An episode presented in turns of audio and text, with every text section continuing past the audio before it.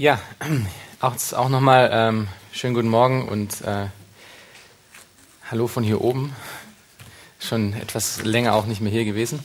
Ähm, ich freue mich, dass ich heute diesen, äh, heute ähm, euch das Wort Gottes bringen darf an diesem speziellen Tag auch.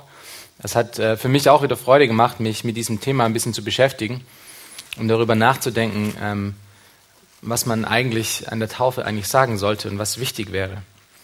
Ähm, wir kommen ja heute zu diesem speziellen Ereignis zusammen, ähm, zur Taufe von zwei neu bekehrten Brüdern. Und da stellt sich natürlich immer erstmal die Frage, was ist denn Taufe? Oder was ähm, bedeutet denn Taufe eigentlich? Und du kannst vielleicht jetzt mal kurz nachdenken für dich selber, ja, was, was ist denn ähm, dein Verständnis von was Taufe denn bedeutet? Wenn wir uns umhören und Leute fragen, finden wir, dass es relativ viel durcheinander gibt oder viele, viele Meinungen dazu, was denn Taufe denn bedeutet. Manche sehen in Taufe äh, irgendeinen christlichen Ritus, äh, den man macht wie ein Aufnahmeritual ähm, in einem Club. Manche sehen in der Taufe eine Art himmlische Feuerversicherung, ja, dass man, egal was passiert, solange man getauft ist, dann ist ja alles gut. Ähm, oder vielleicht äh, sehen manche Leute die Taufe nur als reinen Gehorsamsakt, ja? etwas, was man auf jeden Fall tun muss, was man als Christ gemacht haben muss. Manche sehen in der Taufe selber die Errettung, dass man nur äh, dann errettet ist, wenn man wirklich getauft ist. Manche sehen in der Taufe einfach einen nächsten Schritt in der Geistlichkeit, um den Heiligen Geist zu bekommen. Andere wiederum sehen in der Taufe die Taufe als, als Siegel und Unterschrift für ihre wahre Errettung. Andere wieder denken, dass die Taufe eigentlich relativ überflüssig und nebensächlich ist. Also es gibt relativ viele Meinungen über, was die Taufe ist und was für einen Stellenwert die Taufe hat. Und zugegeben, in dieser ja, halben Stunde, 40 Minuten, die wir haben, werden wir nicht die Taufe in ihrer ganzen Fülle ergründen können heute. Das ist ein Thema, ähm, das viel zu weitläufig ist, als dass wir ähm, uns in dieser kurzen Zeit uns darum kümmern könnten. Aber ich möchte heute Morgen erstmal davon ausgehen, ähm, dass die Taufe ein externes Zeichen ist. Ja, ich lasse es mal so stehen. Wir werden bestimmt an einem anderen Punkt mal dazu kommen, um das mal auch zu besprechen. Die Taufe ist ein externes Zeichen für eine innere Wandlung in einem Menschen. Ein externes Zeichen für eine innere Wandlung in einem Menschen. Also ein Anzeichen, dass irgendetwas geschehen ist. Ähm, und das ist ja auch ein, ein, Zeichen dann davon, dass wir ausgehen, dass es Leute sind, die ein kognitives Verständnis haben. Ja? Also wir, wir tun die Taufe, wenn wir verstanden haben, was damit gemeint ist. Und somit schließen wir das, was allgemein als Kindertaufe genannt wird, mal aus. Das ist die Grundvoraussetzung. Wir hatten gerade schon in Apostelgeschichte 8 vom Kämmerer gelesen und Philippus. Und äh, das ist eine interessante Stelle, weil wir hatten uns, wir hatten da gerade gelesen, äh, dass er das Evangelium erklärt bekommen hat. Er hat es vorher noch nicht verstanden gehabt, aus Jesaja heraus. Und was ist, was ist die erste Frage, die bei ihm aufkommt, nachdem er zum Glauben gekommen ist? Ich muss mich ja taufen lassen. Ja, und Philippus hatte ihm das aus dem Alten Testament heraus erzählt. Ähm, also es war für, für den Kämmerer schon so eindeutig klar, dass Errettung und Taufe notwendigerweise zusammengehen muss. Und wir haben da in Vers 36 gesehen, dass er gesagt hat, ich glaube, dass, dass Jesus Christus der Sohn Gottes ist. Und das ist doch immer noch eines der absolut unglaublichsten Wunder, die es da auf dieser Welt gibt, oder? Wenn einer, der sich selber König war, wenn einer, der gegenüber Gott rebellisch war, wenn jemand, der sich nur selber gefolgt ist, wenn jemand, ein, ein Sünder vor Gott, ein Rebell vor seiner Herrschaft, sich total aufgibt und Gott übergibt. Das ist immer noch eines der absolut größten Wunder, die es auf dieser Welt gibt.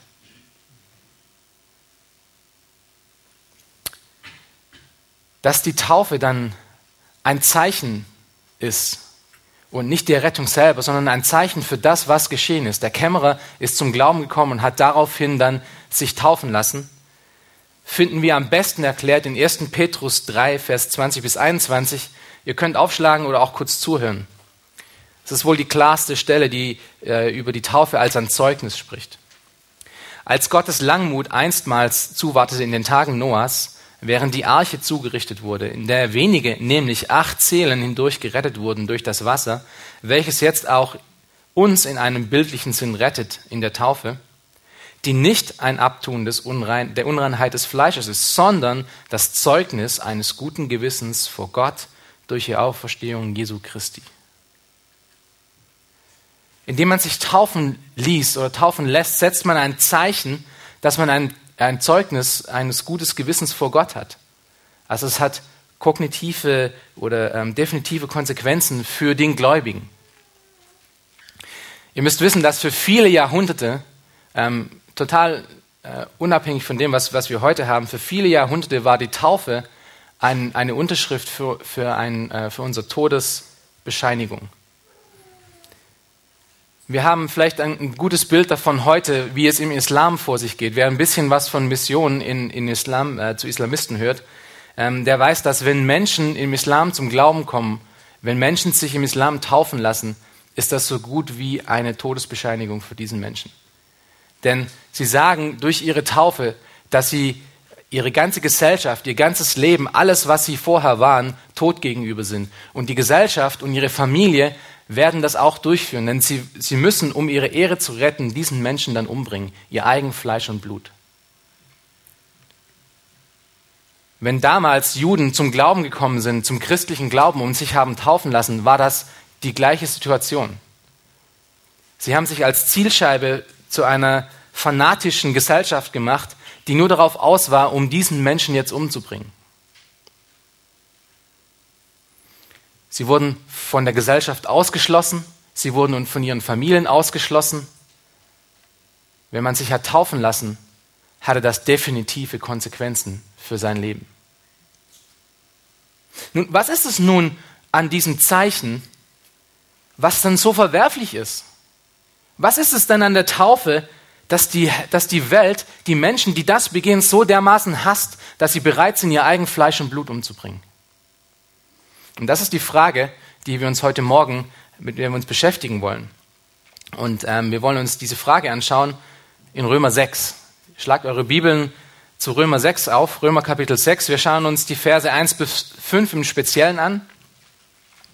Und ich will euch heute aus diesem kurzen Abschnitt für die kurze Zeit ähm, zeigen, dass, dass die Taufe ein bestimmtes Zeichen, ein bestimmtes Zeichen für eine absolut bestimmte und unabänderliche Realität steht. Wir werden sehen, dass die Taufe ein Zeichen speziell für zwei Dinge sind, zwei Realitäten, die ganz krasse Konsequenzen für die Person haben, die diese Realität durchgegangen ist. Und diese zwei Zeichen ist, das erste Zeichen ist die Taufe ist ein Zeichen zum Tod hin. Ein Zeichen zum Tod. Und wir sehen das in den Versen 3 bis 4a. Die Taufe ist ein Zeichen zum Tod, speziell für zwei Dinge. Tod gegenüber der Sünde, Tod gegenüber der Sünde und Tod gegenüber der alten Natur. Die Taufe ist ein Zeichen von Tod gegenüber der Sünde und Tod gegenüber der alten Natur. Das zweite Zeichen, was die Taufe ist, ist, die Taufe ist ein Zeichen zum Leben hin. Ein Zeichen zum Leben. In Versen 4b bis 5. Sie ist ein Zeichen zum Leben in speziell drei Dingen. Ein Zeichen zum Leben in Christus, ein Zeichen zum Leben in den Leib Christi und ein Zeichen zum Leben für sichere Auferstehung dass unsere Auferstehung, dass dieses Leben wirklich absolut grundfest sicher ist. Das ist, was die Taufe ein Zeichen ist. Sie ist ein Zeichen für den Tod und ein Zeichen für das Leben. Lesen wir Römer 6, Verse 1 bis 14. Was wollen wir nun sagen? Sollen wir in der Sünde verharren, damit das Maß der Gnade voll werde? Das sei ferne. Wie sollen wir, die wir der Sünde gestorben sind, noch in ihr leben? Oder wisst ihr nicht, dass wir alle, die wir in Christus Jesus hineingetauft sind, in seinen Tod getauft sind? Wir sind also mit ihm begraben worden durch die Taufe in den Tod, damit gleich wie Christus durch die Herrlichkeit des Vaters aus den Toten auferweckt worden ist, so auch wir in einem neuen Leben wandeln.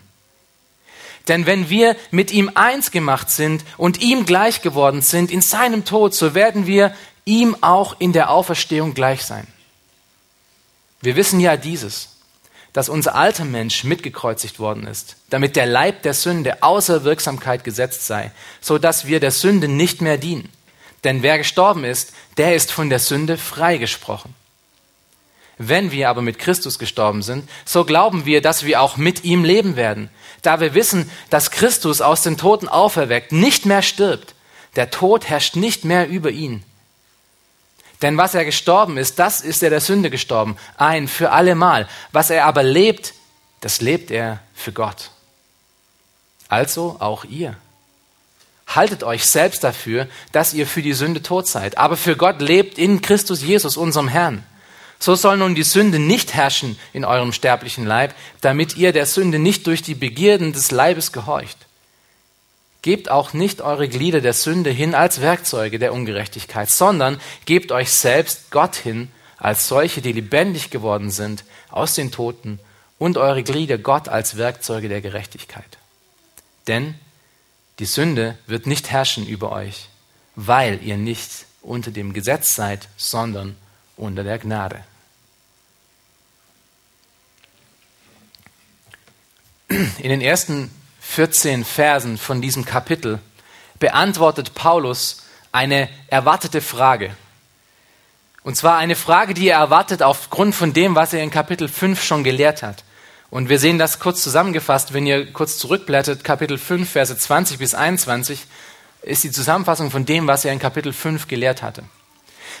Er sagt dort Folgendes, das Gesetz aber ist daneben hereingekommen, damit das Maß der Übertretung voll würde, wo aber das Maß der Sünde voll geworden ist, da ist die Gnade überströmend geworden, damit wie die Sünde geherrscht hat im Tod, so auch die Gnade herrsche durch die Gerechtigkeit zum ewigen Leben durch Jesus Christus, unseren Herrn.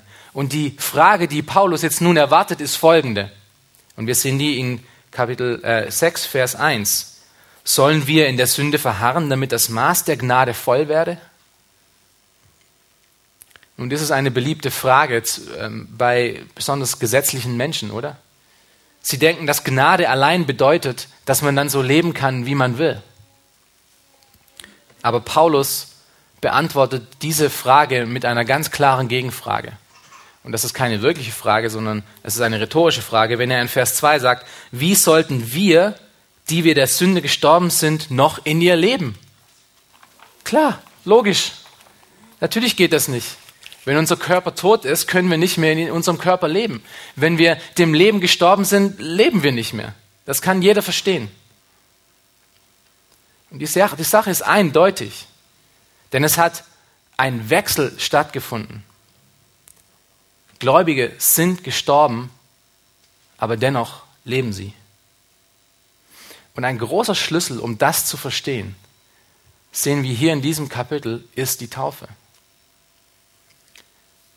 Der erste Punkt, das erste Zeichen, was die Taufe ist, sie ist das Zeichen zum Tod. Vers 3 und 4a. Lass uns die nochmal lesen. Oder wisst ihr nicht, dass wir alle, die wir in Christus Jesus hinein getauft sind, in seinen Tod getauft sind? Wir sind also mit ihm begraben worden durch die Taufe in den Tod. Wenn Paulus hier in diesen Versen von getauft spricht, was meint er denn damit? Meint er denn hier die Wassertaufe, dass wir durch die Wassertaufe in Jesu Christi Tod getauft sind? Nein, offensichtlich nicht, denn ähm, obwohl er das normale Wort hier gebraucht, was in anderen ähm, Stellen auch für Taufe steht, Baptizo, was bedeutet eintauchen, waschen, untertauchen, durchtränken, spricht Paulus hier doch über dieses einmalige Geschenk der Errettung. Und zwar, wenn wir zum Glauben kommen, passieren einmalig unglaubliche Dinge. Wir bekommen erstens ein neues Herz. Wir werden ein neuer Mensch. Wir bekommen sehende Augen und hörende Ohren. Gott gibt uns ein neues Verlangen. Er rechnet die Schuld, die wir vor ihm hatten, nicht mehr an, sondern lädt alles, was wir getan haben, auf das Konto von Jesus Christus. Im Gegenzug, Gegenzug dazu nimmt Gott uns äh, gibt Gott uns die Gerechtigkeit, die Jesus Christus gehört, sodass wir nun vor Gott schuldlos stehen, als ob wir Jesus wären. Wir sind ab diesem Moment juristisch freigesprochen. Wir bekommen den Heiligen Geist als Brief und Siegel und wir sind ein für alle Mal vergeben, errettet auf das ewige Leben hinzu. Das ist, was Paulus meint hier mit Tod, äh, mit Taufe in den Tod von Christi. Wir sind in Jesus Christus hineingetauft worden, ein für alle Mal, ein einmaliger Akt. Aber das bedeutet auch noch mehr. Es bedeutet, dass wir nun auch tot sind. Und zwar tot erstens gegenüber der Sünde. Und er sagt das hier in den Versen 2 bis 3. Wie sollten wir, die wir der Sünde gestorben sind, noch in ihr leben? Oder wisst ihr nicht, dass wir alle, die wir in Christus Jesus hineingetauft sind, in seinen Tod getauft sind? Und in Vers 6 sagt er, wir wissen ja dieses, dass unser alter Mensch mitgekreuzigt worden ist, damit der Leib der Sünde außer Wirksamkeit gesetzt sei, sodass wir der Sünde nicht mehr dienen.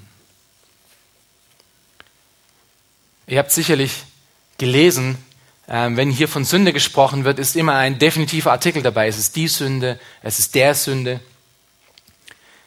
Das bedeutet, dass die Sünde nicht irgendetwas ist, sondern es ist was ganz Spezielles. Was ist nun Sünde?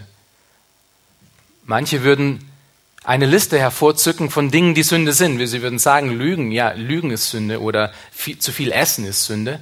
Das ist vielleicht gerade für diese Zeit jetzt um Weihnachten herum interessant. Ähm, oder nicht in die Gemeinde gehen, das ist Sünde. Oder ähm, Sex vor der Ehe zu haben, das ist vielleicht Sünde. Oder Faulheit ist Sünde. Oder Vater und Mutter nicht zu ehren ist Sünde. Oder Gott nicht zu ehren ist Sünde.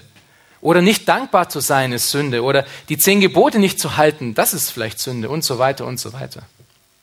Es gibt eine ewige Latte von Dingen, die jeder von hier aufzählen könnte. Wenn wir die zusammenführen würden, hätten wir eine riesen äh, Liste von Dingen, die wir denken, dass sie, dass sie Sünde sind. Aber es gibt, denke ich, eine viel einfachere Erklärung. Eine viel verständliche Erklärung von dem, was Sünde ist. Und von der wir auch befreit werden dann. Schlag kurz auf, Römer 3, Verse 3, Vers 23. Römer 3, Vers 23. Das, denke ich, ist die einfachste Erklärung von dem, was Sünde ist. Dort steht Folgendes. Denn alle haben gesündigt und verfehlen die Herrlichkeit, die sie vor Gott haben sollten. Das ist Sünde. Gott Ungleichheit ist Sünde. Gott Ungleichheit ist Sünde. Und das ist der Zustand, in dem wir geboren werden. Jeder Teil an uns ist dem ausgeliefert. Selbst bis zum letzten Atom in unserem Körper hin ist es dem ausgeliefert. Wir sind durchdrängt von Gott Ungleichheit. Wir sind durchdrängt von Sünde. Alles, was wir tun, alles, was wir sind, ist sündhaft. Das lässt sich nicht an einer Hand von Liste oder an einem Regelwerk alleine feststellen oder abdecken. Denn es ist jede einzelne Fakultät in unserem Körper, alles, was wir tun, unser Denken, unser Herz, unsere Seele, unser, unsere Taten, alles ist dem unterworfen. Wir sind vollkommen unter der Sünde, vollkommen Gott ungleich. Es gibt nichts, was nicht in unserem Leben davon betroffen ist. Und Jesu Tod am Kreuz, sein Sterben am Kreuz, befreit uns von der Sklaverei zu dieser Sünde.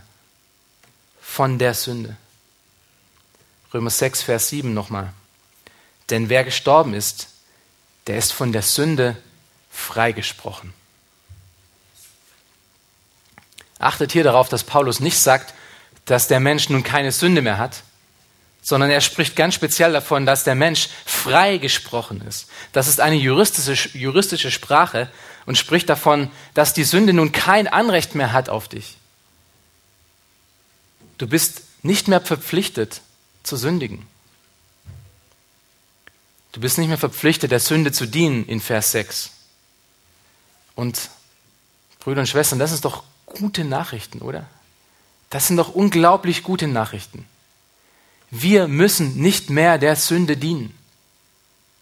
Ihr müsst nicht mehr der Sünde dienen. Wenn wir im Glauben in Jesus stehen, dann hat die Sünde keine Macht mehr über uns. Wir sind freigesprochen und haben zum ersten Mal in unserem Leben die Möglichkeit, zwischen Ungehorsam und Gehorsam zu entscheiden, zu wählen. Vor Jesus stellvertretenden Tod für uns an unserer Stelle am Kreuz, wo er unsere Schuld bezahlt hat und uns frei gemacht hat. Vorher hatten wir noch keine Wahl. Wir konnten nicht anders, als das Falsche zu tun, als in Sünde zu leben. Wir waren Sünder durch und durch. Wir waren gottlos und Gott ungleich. Aber Jesu Tod am Kreuz hat uns mit ihm hingekreuzigt und somit sind wir von der Herrschaft, von der Kraft der Sünde, von der Sklaverei der Sünde befreit.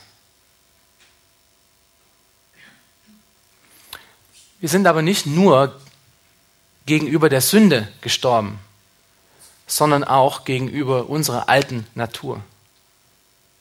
Gegenüber unserer alten Natur.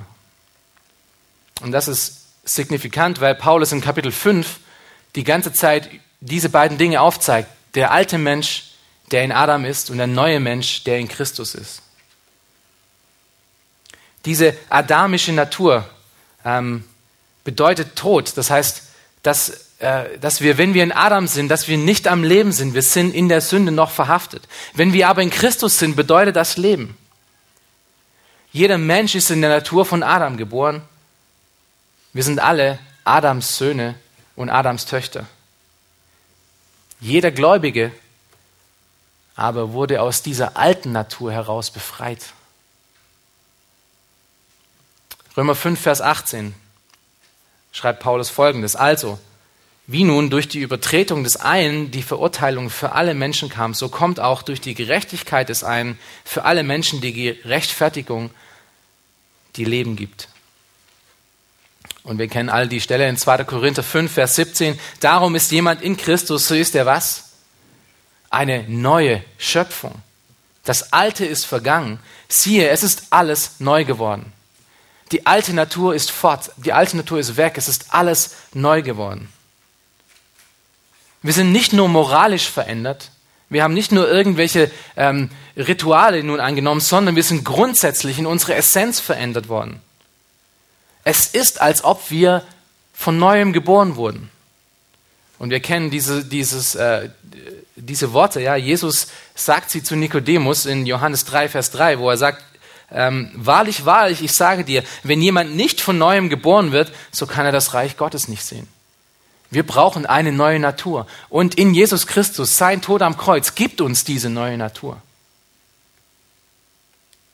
Wir haben in Christus durch seinen Tod, den wir im Glauben angenommen haben, den wir im Glauben gestorben sein, eine Grundvoraussetzung bekommen, die total anders ist wie vorher. Eine neue Natur, fähig Gott zu dienen und fähig ihm zu ehren. Und das sind doch unglaubliche Nachrichten. Wir müssen nicht mehr irgendein Regelwerk vollbringen. Gott hat uns die Fähigkeit gegeben, ihm zu ehren und ihm zu gefallen. Aber jetzt kommt das Beste. Wir sind nicht nur gestorben. Wir sind nicht nur der Sünde und unserer alten Natur gegenüber gestorben, sondern wir sind auch zum Leben gekommen. Wir haben neues Leben bekommen. Und auch hierfür ist die Taufe eine Parallele, nicht nur für den Tod in Christus, sondern auch für das Leben in ihm. Das zweite Zeichen der Taufe, das Zeichen zum Leben, Verse 4 bis 5. Lass uns die nochmal kurz lesen.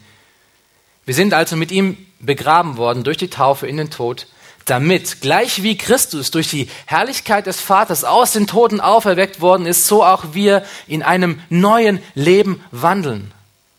Denn wenn wir mit ihm eins gemacht sind und ihm gleich geworden sind in seinem Tod, so werden wir in ihm auch in der Auferstehung gleich sein.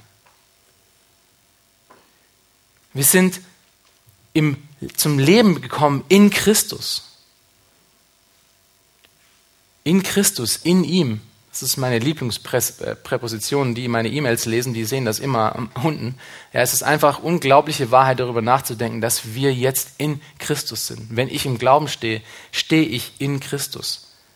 Und Paulus spricht über diese unfassbare Wahrheit, diese unfassbare Realität in Galater 2, Vers 20, wenn er sagt, ich bin mit Christus gekreuzigt und lebe, nun lebe äh, nun, und nun lebe ich, aber nicht mehr ich selbst, sondern Christus lebt in mir.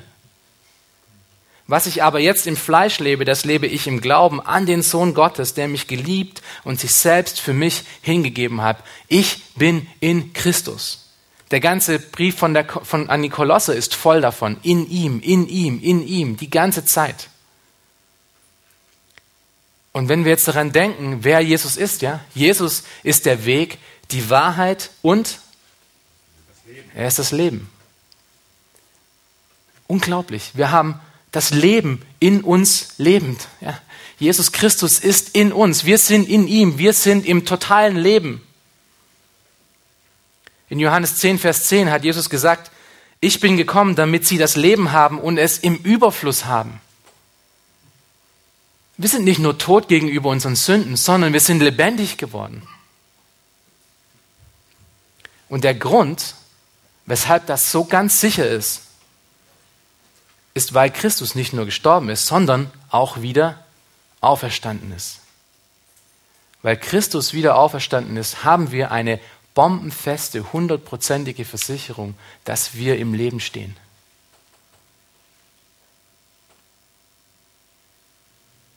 Vers 8 bis 9 von Kapitel 6 in Römer. Wenn wir aber mit Christus gestorben sind, so glauben wir, dass wir auch mit ihm leben werden da wir wissen, dass Christus aus den Toten auferweckt, nicht mehr stirbt. Der Tod herrscht nicht mehr über ihn. Und so, wer in Christus gestorben ist, indem wir ihn als im Glauben als Erlöser angenommen haben, als Gott angenommen, angenommen haben, so sind wir auch in ihm zu neuem Leben gekommen. So wie der Tod nun nicht über ihn mehr herrscht, herrscht auch der Tod über uns nicht mehr. Das bedeutet nicht, dass wir nicht mehr sterben werden hier auf dieser Welt, sondern das bedeutet, dass wenn wir uns hinlegen zu sterben, legen wir uns hin, um aufzuerstehen zum ewigen Leben. Und was für eine unglaublich wertvolle Zusage, auf die wir uns hier verlassen können. Das Zweite, was Jesus uns gibt, indem wir zum neuen Leben kommen, ist nicht nur, dass wir in ihm sind, sondern auch in seinem Leib. Und das ist ein weiterer Aspekt, der leider oft unterbelichtet bleibt. Wenn wir in Christus gestorben sind und nun in ihm leben, für ihn leben, weil er in uns lebt, sind wir nicht nur in ihn getauft, sondern auch in seinen Leib. Wir können Jesus von seinem Leib nicht trennen.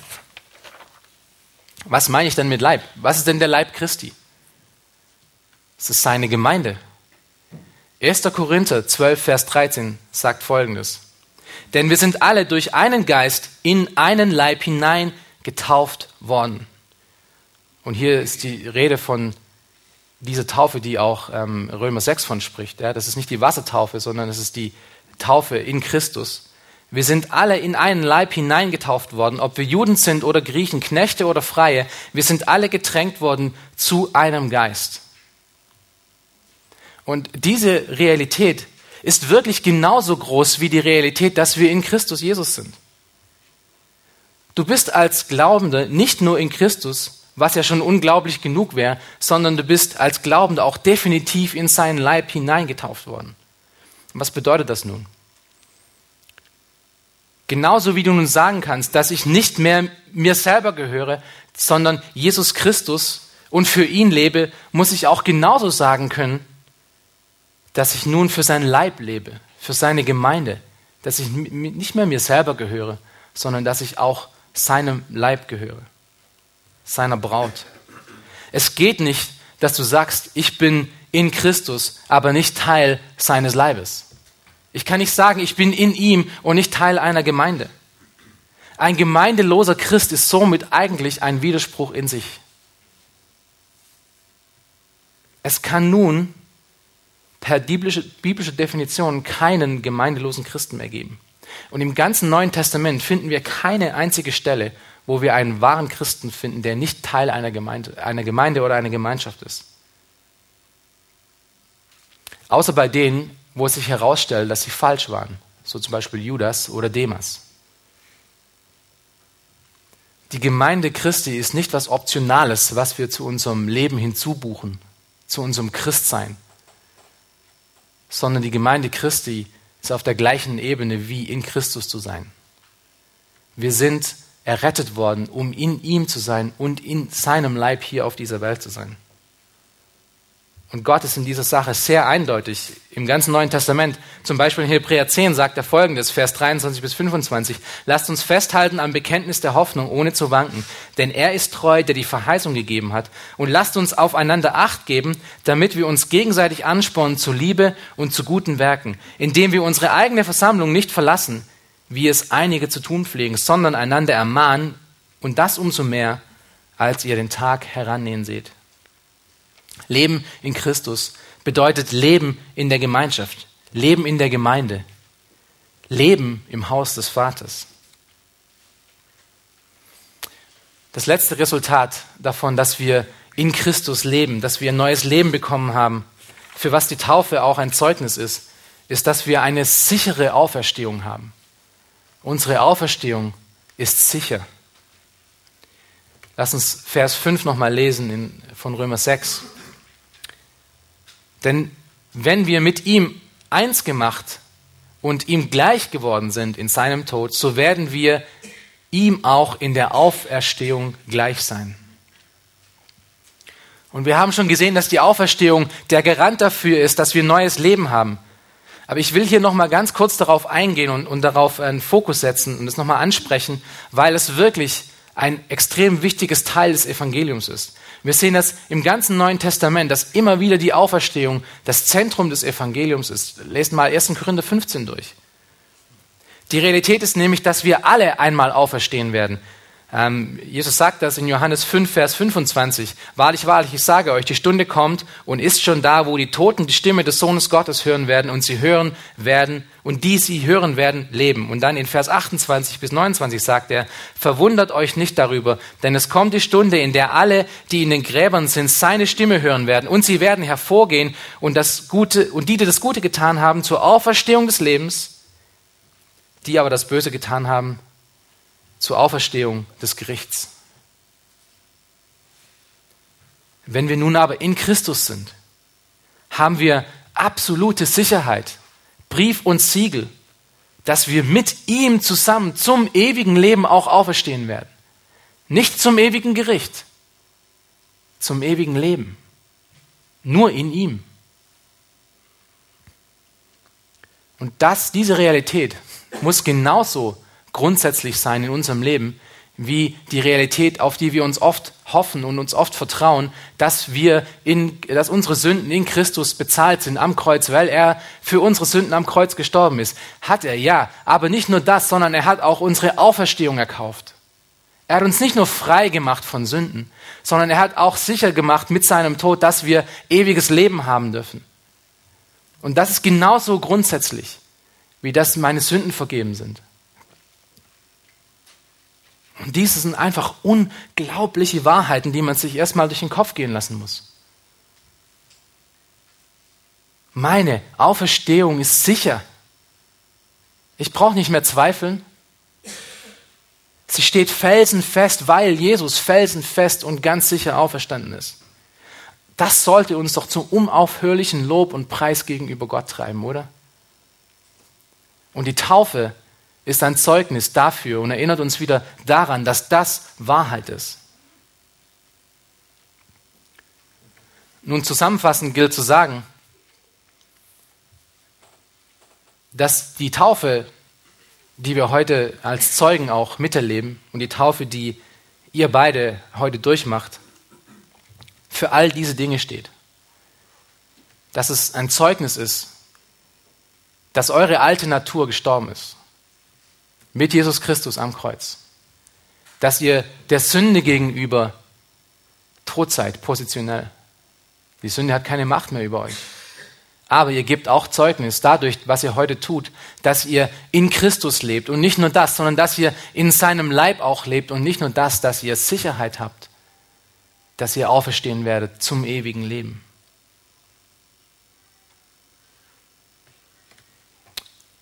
Die Taufe ist kein Zugehörigkeitsritual. Es ist nicht etwas, was wir tun, damit wir mehr Christen kriegen können. Es ist weitaus mehr als das. Und ich hoffe, ihr konntet es in diesem kurzen Abriss mal sehen, dass es weitaus mehr ist als das. Deshalb sollte dieser Schritt, den wir tun, auch wirklich gut überlegt sein. Denn wenn ich das heute eingehe, einfach nur, weil es andere auch gemacht haben, trete ich diese Wahrheit eigentlich mit Füßen. Weil ich sage vor der Welt und vor allem versammelt heute hier, dass ich dieser Welt, meinen Sünden, mir gegenüber gestorben bin, zum Leben auferweckt worden bin, lebendig gemacht durch Christus, lebendig gemacht zu, dem, zu, äh, zu dienen seinem Leib. Es ist ein bisschen wie auf dem Standesamt. Ähm, das weiß ich jetzt vom Hörensagen her. Äh, zwei Menschen, die, äh, die sich trauen lassen wollen, äh, bekommen ja einen Schein auf dem Standesamt, ja, äh, der dann aussagt, dass sie beide Rechte und Pflichten haben in dem, was sie jetzt eingegangen sind. Und genauso ist die Taufe auch. Es ist ein öffentliches Zeugnis gegenüber anderen, dass ich Rechte und Pflichten habe. Wenn ihr euch nun heute Morgen taufen lasst, so geht ihr offiziell diese Rechte und Pflichten ein. Also ihr seid natürlich schon durch euren Glauben diese Rechte und Pflichten eingegangen, aber jetzt macht ihr es offiziell vor allen anderen. Du bist nicht nur errettet zum ewigen Leben, was das Recht ist, du hast das Recht jetzt auf ewiges Leben, sondern du bist auch mit Pflichten in dem Leib von Jesus Christi errettet worden. Und indem du heute die Taufe begehst, sagst du vor allen anderen, ich gehe diese Rechte und Pflichten ein. Du sagst heute nicht nur, dass du ein Christ bist. Du sagst heute auch, dass du dich seiner Herrschaft und seinem Wort und seiner Gemeinde unterordnest. Du sagst heute nicht nur, dass du im Glauben stehst, sondern auch genau, dass du nach dem Glauben leben wirst. Du, du verpflichtest dich heute Gottes Willen und Gottes Wort gegenüber und lässt dich danach auch richten. Du sagst heute nicht nur, dass du neues Leben hast, sondern auch, dass du gegenüber der Sünde und gegenüber der Welt tot bist. Es ist nicht ein einfaches Ding, sich taufen zu lassen und dann weiterzugehen, wie man vorher gelebt hat. Und leider gibt es immer wieder Menschen, die das lediglich aus einem Zugehörigkeitswahn oder aus einem Zugehörigkeitsgefühl oder aus irgendeinem Druck heraus tun, aus einem Pflichtgefühl heraus tun und am Ende dann diese Botschaft, diese unglaubliche, äh, dieses unglaubliche Zeichen, was die Taufe ist, mit Füßen treten. Wie schon gesagt, erinnert euch daran, für den Großteil in dieser Weltzeit war es ein Todesschein, um sich taufen zu lassen. Man hat das wirklich sehr gut überlegen müssen, weil wenn ich mich taufen lasse, kann es ganz gut sein, dass ich morgen nicht mehr am Leben bin. Es ist nichts Optionales, was ich zu meinem Christsein dazu buche. Und das ist die Gewichtigkeit dieser Entscheidung, die diese beiden Jungs eingegangen sind. Also wenn ihr später diese Worte hört, ich taufe dich im Namen des Vaters, des Sohnes und des Heiligen Geistes, dann erinnere dich daran, was es bedeutet. Aber auf der anderen Seite ist natürlich auch, haben wir gesehen, dass die Taufe ein total logischer Schritt ist, der jeden Christen, der für jeden Christen sein sollte. Weil wenn das das Zeichen ist, wenn das das Zeichen der Taufe ist, dass ich gestorben bin und jetzt am Leben bin, was hält dich dann zurück, wenn du im Glauben stehst? Was hält dich zurück, vor allen anderen Menschen das zu sagen? Außer dass du vielleicht nicht genügend Informationen hast oder dass du vielleicht doch noch in Sünde lebst oder dass du vielleicht rebellisch bist oder dass es dir vielleicht eigentlich total egal ist. Jesus Christus gab uns zwei Sakramente, zwei Dinge, die wir tun sollen, zwei Befehle, die wir folgen müssen. Das eine ist das Abendmahl. Und wir feiern das regelmäßig, um uns daran zu erinnern, was Jesus getan hat, um uns daran zu erinnern, dass er sein Leib gegeben hat, sein Blut gegeben hat, damit wir vor ihm nun gerecht stehen können. Aber das zweite Sakrament, das zweite, den zweiten Befehl, der uns gegeben hat, ist, ist zu taufen und taufen zu lassen. Und somit wird die Taufe nicht nur ein Zeichen, sondern auch ein, ein, ein Zeichen, ob ich gehorsam gegenüber Gott bin oder nicht. Die Taufe ist in der Tat ein Lebenszeichen. Eine Deklaration an die Welt, dass wir der Sünde gegenüber tot sind. Und nun für ihn, in ihm, in seinem Leib leben. Wir sind nun nicht mehr Diener unserer Gelüste, unserer Leidenschaften, sondern wir sind nun Diener von Gottes Willen. Und die Taufe drückt das auf eine unmissverständliche Art und Weise aus, indem wir einen Menschen unter das Wasser bringen, den alten Menschen sozusagen unten lassen. Und wenn er hochkommt, ist das Zeichen zum Leben. Das Zeichen in Jesus Christus, in seinem Leib zu sein, ewiges Leben zu haben. Nicht, dass die Taufe uns dieses gibt, denn das hat uns Jesus Christus schon an seinem Tod am Kreuz, wenn, als an diesem Punkt, an dem wir geglaubt haben, das hat er schon erkauft. Jetzt ist es nur das Zeichen dafür. Aber was für ein unglaubliches Zeichen, oder? Was für ein kraftvolles Zeichen. Und wenn wir uns die, die Kirchengeschichte anschauen, war es immer wieder auch wieder die Taufe, die genau das Zeichen für, für die Menschen draußen waren, dass Gott hier wirklich Wunder tut, dass Gott wirklich mächtig ist und am, und am Wirken ist. Und vor allem dann, wenn es bedeutete, dass ich für diesen Glauben auch, vor allem wenn ich mich öffentlich taufen lasse, sterben werde. Die Taufe ist keine kleine Sache. Die Konsequenzen dieser Deklaration, dieses Zeichen, was ihr heute tut, ist gewaltig. Aber wir freuen uns auch darauf, ähm, zu sehen, dass ihr diesen Schritt dazu bereit seid. Und wir freuen uns für jeden anderen Menschen, der sich wirklich jetzt überlegt, auch das, diesen Schritt noch zu tun. Denn es sollte so selbstverständlich sein für jeden Menschen, der zum Glauben gekommen ist, wie das Atmen auch selbstverständlich ist. ich denke, ihr habt gesehen, dass dieses Zeichen der Taufe nun, dass die Taufe nicht nur irgendetwas ist, was wir tun, weil wir Christen sind oder, oder aus irgendeiner Tradition heraus tun, sondern dass da wirklich eine Botschaft dahinter steckt, dass sein ganzes Leben abgegeben wurde zum Leben in Jesus Christus. Es ist wirklich eine, ein Zeichen unglaublicher Größe. Und lasst uns nun daran erinnern, wenn wir nun den Taufprozess durchgehen, ähm, und lasst uns Gott danken für das, was er in diesen beiden Jungs getan hat. Amen. Lasst uns zusammen noch beten. O Herr, Vater im Himmel, wir danken dir jetzt nun für die Zeit, die wir in deinem Wort haben konnten, Herr, wo wir über dieses gewaltige Kapitel rübergeflogen sind und uns nur diesen einen Aspekt mal angeschaut haben von dem, was du da gesagt hast, Herr. Und wir danken, wir, wir danken dir, dass wir sehen konnten, Herr, dass diese Taufe, zu der du uns rufst, Herr, nur ein Abbild ist von dem, was du in uns schon getan hast. Ein Abbild von dem, was viel größer ist, Herr. Du hast uns aus dem Tod gezogen, Herr. Du hast uns mit Jesus Christus zusammen sterben lassen, Herr, sodass wir auch mit dir zusammen leben dürfen. Und was für eine unglaubliche Botschaft, was für eine unglaubliche neue, gute Nachrichten das ist für eine Welt, die am Sterben ist. Danke, Vater, Herr, dass du uns dein Wort gegeben hast, was immer wieder so klar spricht. Und wir möchten dir auch jetzt ganz speziell danken, dass du diese Arbeit in diesen beiden Jungs schon getan hast. Herr, und Überzeuge sie davon, dass dein Wort wahr ist und dass du in allem wahr bist und dass du immer treu bist und dass du in deiner Treue und deiner Wahrheit auch sagst, dass das, was du begonnen hast, du auch vollenden wirst in ihnen. Hilf ihnen, Herr, dass sie sich an dich klammern und auf dieser Wahrheit feststehen bleiben, auf diesem Grundsatz feststehen bleiben, Herr, dass sie mit dir zusammen leben werden. Jetzt hier auf dieser Welt neues Leben bekommen, Leben in totalem Überfluss und für die Zeit, die kommt, nach dem Tod, hinzulegen, um aufzustehen zum ewigen Leben.